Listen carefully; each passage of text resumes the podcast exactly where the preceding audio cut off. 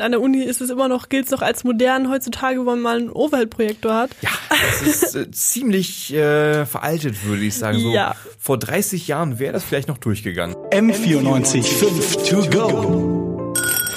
So ist der Eibacker. Na, zum Gleichern.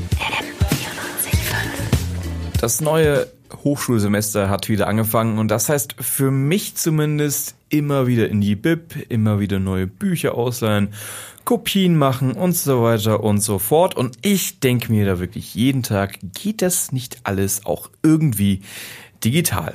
An der LU ist das manchmal mit Digitalem so schwierig, aber über das Thema Digitalisierung an der LU, darüber sprechen heute Andrzej Potacek. Und Annika Säuberlich. Annika, wie geht's äh, dir denn mit der Digitalisierung an der LMU? Also ähm, ich würde mir tatsächlich ein bisschen mehr wünschen. Ja, ich auch. Also ähm, an der Uni ist es immer noch, gilt es noch als modern heutzutage, wo man mal einen Overhead-Projektor hat. Ja, das ist äh, ziemlich äh, veraltet, würde ich sagen. So Ja. vor 30 Jahren wäre das vielleicht noch durchgegangen. Da wäre es noch cool gewesen, aber inzwischen äh, nicht mehr so. Manche haben mal eine PowerPoint-Präsentation, aber die dann ins LSF hochzuladen, ist dann wieder die große Herausforderung. Und manche haben einfach nur zwei Stunden Monolog. Man sitzt auf den unbequemen Stühlen im Vorlesungssaal. Und digital ist da eigentlich gar nichts. Ja, also ich äh, möchte mich an einige Vorlesungen zurückerinnern, wo man den Dozenten fragt, ja, stellen Sie die Folien auch ins LSF? Und er so, was ist LSF? Also diese Situation ist natürlich fiktiv, aber der Blick dieses Dozenten äh, sagte viel. Vor allem, Ja. Ich denke mir immer, es gäbe doch die technischen Möglichkeiten, da noch mehr in Richtung Digitalisierung voranzuschreiten. Ja, die gibt es ja wirklich. Deswegen ist es ja auch so verrückt, dass es an den Universitäten noch nicht so wirklich angekommen ist. Aber ich glaube, das liegt ähm, vor allem daran, dass auch, also gerade viele ältere Professoren irgendwie noch so eine Skepsis gegenüber dem Internet haben. Also ich habe auch da mit Marcel Ohrenschall drüber gesprochen, der ist studentischer Mitarbeiter bei dem Projekt Philocast. Ich habe festgestellt bei den letzten Tagungen und Gesprächen mit anderen Profs, dass die Angst haben, ihre Inhalte zu veröffentlichen. Die, die, die, für den ist, ist so online und digital ist eine mythische Welt, wo, wo es ganz gefährlich ist und wo alles gegen sie verwendet werden kann. Also viele Profs haben einfach immer noch diese Angst vom Internet, die ähm, gar nicht so berechtigt ist. Also man könnte das Internet für so viele positive Sachen nutzen.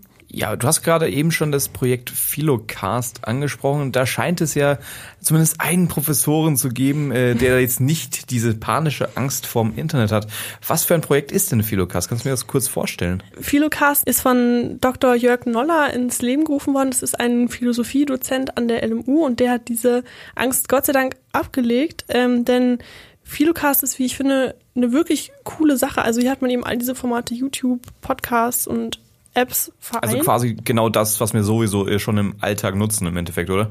Genau, also das, was bei jedem von uns zum täglichen Leben dazugehört, was aber für unseren Lernprozess bis jetzt nicht richtig genutzt wurde, ähm, das findet man alles bei Philocast. Und was für Themen werden da jetzt besprochen? Also angenommen, ich würde mir das jetzt anhören wollen, worauf kann man sich da einstellen? Ganz unterschiedlich. Also es gibt normale Vorlesungsthemen, es gibt aber auch ähm, Interviews, zum Beispiel mit Harald Lesch, der ist ja sehr bekannt, gab es letztens eins über ähm, den Klimawandel oder auch ein Video zu Jordan Peterson, der ja heiß diskutiert wird. Ähm, aber auch Themen, die ansonsten gut für junge Leute funktionieren. Zum Beispiel, ich habe Videos gesehen zu ähm, Trieben, zu Ideologien, zum Bösen oder zum Zusammenhang von Sexualität und Digitalität. Also die ganze Palette eigentlich dabei an Themen. Und das kann man sich dann alles auf YouTube anschauen oder wird das, kommen die ganzen YouTube-Videos auch in die App oder wie genau funktioniert das technisch eigentlich? Also es gibt diese Inhalte bei YouTube und im Podcast und in der App. Ähm, aber bei YouTube zum Beispiel werden auch die Seminare von Jörg Noller live übertragen. Und er hat mir mal erklärt, wie so ein Kurs dann abläuft. Und so haben wir dann so bis zu 15 Abonnenten, die da zuschauen und live mit uns chatten, während andere im Seminarraum sitzen. Und wenn dann jemand was reinschreibt, dann sehe ich das auf meinem Tablet, weil ich das mitverfolge, und dann gehe ich gleich auf diese Frage ein und sage, YouTube-Nutzerin so und so, kann man gerne auch anonym machen, fragt folgende Frage, dann lese ich die Frage vor und sage, was meinen die anderen dazu? Im Chat, im Präsenzseminar oder was meine ich dazu? 15 Leute, die dazu gucken, hört sich vielleicht ein bisschen wenig an, aber man muss sich vorstellen, in so einem Seminar sitzen normalerweise vielleicht so 30 Leute drin. Wenn die Hälfte dann im Kurs präsent ist und die andere Hälfte bei YouTube zuguckt, ähm, dann ist es natürlich cool, wenn die trotzdem alle miteinander so kommunizieren können. Und ich wollte es auch gerade sagen, also 15 Leute, die aktiv zuschauen, ist schon mehr als so manch eine Vorlesung, die im wirklichen Leben, in Anführungszeichen, kommt denn Philocast gut an? Also wie sehen die Studenten das? Das kommt sehr gut an. Also Herr Noller macht nach seinen Kursen noch immer Umfragen bei seinen Studierenden, ähm, wie sie das alles fanden und echt knapp 90 Prozent sagen, dass sie sowas auch gerne in anderen Kursen hätten. Wird dieses Projekt eigentlich, weil es ja so zukunftsgerichtet ist und eigentlich auch auf Studenten, wird es eigentlich von der LMU mitfinanziert oder macht der das mehr oder minder privat? Das wird finanziert vom Bundesministerium für Bildung und Forschung. Die finanzieren nämlich verschiedene Multiplikatorenprojekte an der LMU und Philocast ist eins davon, aber tatsächlich stehen auch noch viel mehr Fördergelder zur Verfügung, die überhaupt nicht genutzt werden. Also man könnte eigentlich noch mehr solche Projekte starten, denn das Geld dafür wäre theoretisch da. Also da gibt sogar der Staat Geld dazu. Gibt es denn mhm. irgendwelche Bedenken zu dem ganzen Projekt? Also zum Beispiel, dass, keine Ahnung, ich kann mir vorstellen, ähm, manche alteingesessenen Professoren sagen, nee, nee, dieses Internet ist böse, da kommen die ganzen Studenten nicht mehr in die Uni. Also gibt es diese Bedenken oder wie, wie, sehen die Professoren das? Also, oder zumindest wie sehen die Kritiker dieses Projekt? Herr Noller hat auch erzählt, am Anfang, als er dieses Projekt gestartet hat, war schon so eine gewisse Skepsis da. Also sein Chef ähm, war auch nicht so ganz überzeugt, aber inzwischen will sogar der, dass seine Vorlesungen da hochgeladen okay, werden bei YouTube. Ist ordentlich. Äh, weil er gemerkt hat, dass es gut ankommt einfach. Und natürlich gibt es so die Sorge, dass die Studenten dann vielleicht eher zu Hause im Bett bleiben, statt in die Uni zu gehen. Könnte ähm, durchaus vorkommen, ja. Ja. Und die Präsenz im Kurs lässt auch wirklich ein bisschen nach, aber sie verlagert sich quasi nur. Es ist nicht so, dass die Leute dann überhaupt nicht teilnehmen, sondern einfach in einer anderen Art und Weise. Man könnte vielleicht noch kritisieren, dass man vielleicht nicht mehr so sehr mit seinen ähm, Kommilitoninnen ähm, connected, aber dafür gibt's ja WhatsApp mit. Dafür gibt's WhatsApp, genau. wenn, wenn wir schon ins digitale Zeitalter eintreten, dann komplett.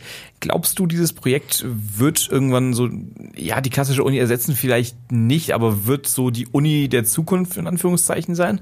Also hoffentlich wird die Uni digitaler. Ja, ich glaube, das können wir, glaube ich, alle unterschreiben. Ja. Aber Herr Noller hat auch gesagt, dass es nicht nur so sein kann, also dieses klassische Modell, dass man schon auch nochmal in die Uni hingeht, so das wird wohl auch in den nächsten Jahren noch so bleiben. Das sind einfach die Mittel immer besser, die Übertragungsgeschwindigkeit wird größer, die Generationen der Professorinnen und Professoren verjüngen sich, also Digital Natives. Ich glaube aber auch, dass die traditionelle Präsenzlehre nie ausgedient haben wird, weil es doch immer was anderes ist, wenn man die Professorin, den Professor einfach in echt körperlich auch vor sich sieht. Es wird also noch mehr technische Möglichkeiten geben in Zukunft, aber ganz aussterben wird die klassische Uni, so wie wir sie kennen, nicht. Es wäre aber schön, wenn es trotzdem mehr Mut zur Digitalisierung an der LMU gäbe. Ja, das unterschreibe ich äh, dir sofort, also am äh, Herrn Jörg Noller. Ich glaube, da können sich noch einige Professoren an dieser Uni ein Vorbild nehmen und auch mal mehr äh, sich Digitales äh, trauen. Zum Thema Digitalisierung an der LMU haben geredet Andrzej Potacek und Annika Säuberlich. Hier bei M495 To Go. Ich hoffe, ihr seid auch das nächste Mal dabei. Servus. Tschüss.